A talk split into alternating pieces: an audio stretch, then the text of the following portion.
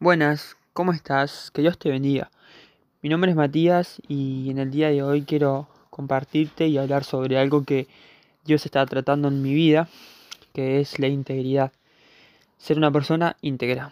Ahora, bien, empecemos por preguntarnos qué significa eh, ser una persona íntegra. En el mundo la respuesta la podemos asociar que ser íntegro o íntegra es ser una persona honesta, correcta, confiable y podemos seguir eh, nombrando muchos aspectos más. Pero estos son principios morales y éticos de la vida cotidiana. Por otro lado, eh, ¿es lo mismo ser una persona íntegra a los ojos de Dios? Me pregunto yo y te pregunto a vos. Según Romanos 12, 1 y 2, una persona íntegra no se amolda al mundo, sino que su actitud es muchas veces contraria al mismo. ¿Y por qué contraria? Sabemos que fuimos creados a imagen y semejanza de Dios. Y si hablamos de una persona íntegra, tenemos el ejemplo perfecto que es Jesús. Estando en la tierra, siendo hombre, no pecó, mas vivió una vida conforme a la voluntad del Padre. Para nosotros, siendo hijo de Dios, eh, parece que a veces se vuelve difícil llevar una vida íntegra y agradar a Dios en todas las áreas de nuestra vida. Y decir que sí a todo lo que Dios dice que es bueno y correcto.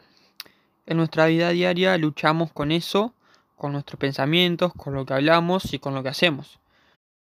Con nuestras propias fuerzas eh, es algo difícil de lograr, pero en la gracia de Dios es algo a lo que podemos llegar. Ahora, ¿eso significa que debemos descansarnos en la gracia y no hacer nada y quedarnos de brazos cruzados? Claro que no.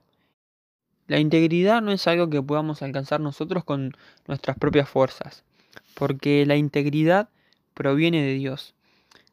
Pero aún así nosotros debemos de esforzarnos cada día para lograr eh, tener una vida íntegra. En 2 de Timoteo 2, Pablo alienta a Timoteo a imitar a Cristo y en el versículo 15 lo incita a esforzarse en presentarse como obrero aprobado. El mismo no tiene de qué avergonzarse. La integridad a la que solo podemos llegar mediante nuestro relacionamiento con Dios. La misma será cada vez más evidente e inevitable cuanto más cerca estemos de Dios y más tiempo de comunión compartamos con Él. Hermano, hermana, debemos de invertir más tiempo en lo eterno, en escudriñar la palabra, en la oración, en nuestro tiempo de alabanza día a día, en imitar a Cristo. Que en nuestras oraciones día a día recordemos interceder por nuestros hermanos y hermanas para que podamos vivir una vida en integridad delante de Dios. Por último, para ir cerrando esta breve reflexión, quisiera compartir unos versículos que han sido de bendición en mi vida y oro para que lo sea también en la tuya. Proverbios 2, versículo 7. Él reserva su ayuda para la gente íntegra y protege a los de conducta intachable. Él cuida el sendero de los justos y protege el camino de sus fieles. Entonces comprenderás la justicia y el derecho, la equidad y todo buen camino. La sabiduría vendrá a tu corazón y el conocimiento te endulzará la vida.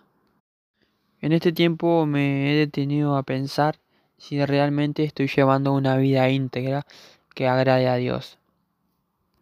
Si lo que digo y lo que hago realmente van conforme a su, a su verdad, que es su palabra, y son cosas que agradan verdaderamente a Dios. Te invito a, a pensar si hay áreas en nuestra vida que realmente no agradan a Dios por las cosas que hacemos o que decimos o que pensamos o por los deseos que hay en nuestro corazón. Espero que esta pequeña reflexión sea de bendición para tu vida como lo es para la mía. Te mando un abrazo, que Dios te bendiga.